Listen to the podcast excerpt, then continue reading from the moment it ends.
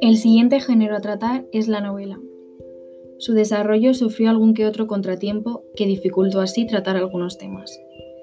Se han de destacar dos tendencias en este género.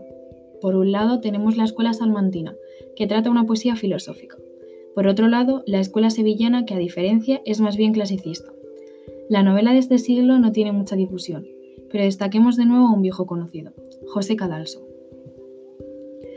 José Cadalso, en el género de novela, escribió varias obras y que a día de hoy siguen teniendo gran protagonismo, entre ellas Cartas Marruecas, en las que critica el panorama social y cultural de nuestro país, determinando así que el fracaso de España se ha producido por las continuas guerras y saca a relucir el mal carácter de los españoles.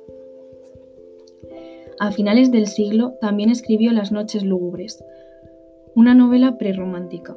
Es una obra dialogada en la que destapa los preceptos del neoclasicismo, dándole importancia así a los sentimientos y a la individualidad y eliminando completamente de sus obras el carácter didáctico que sí se dio en obras anteriores.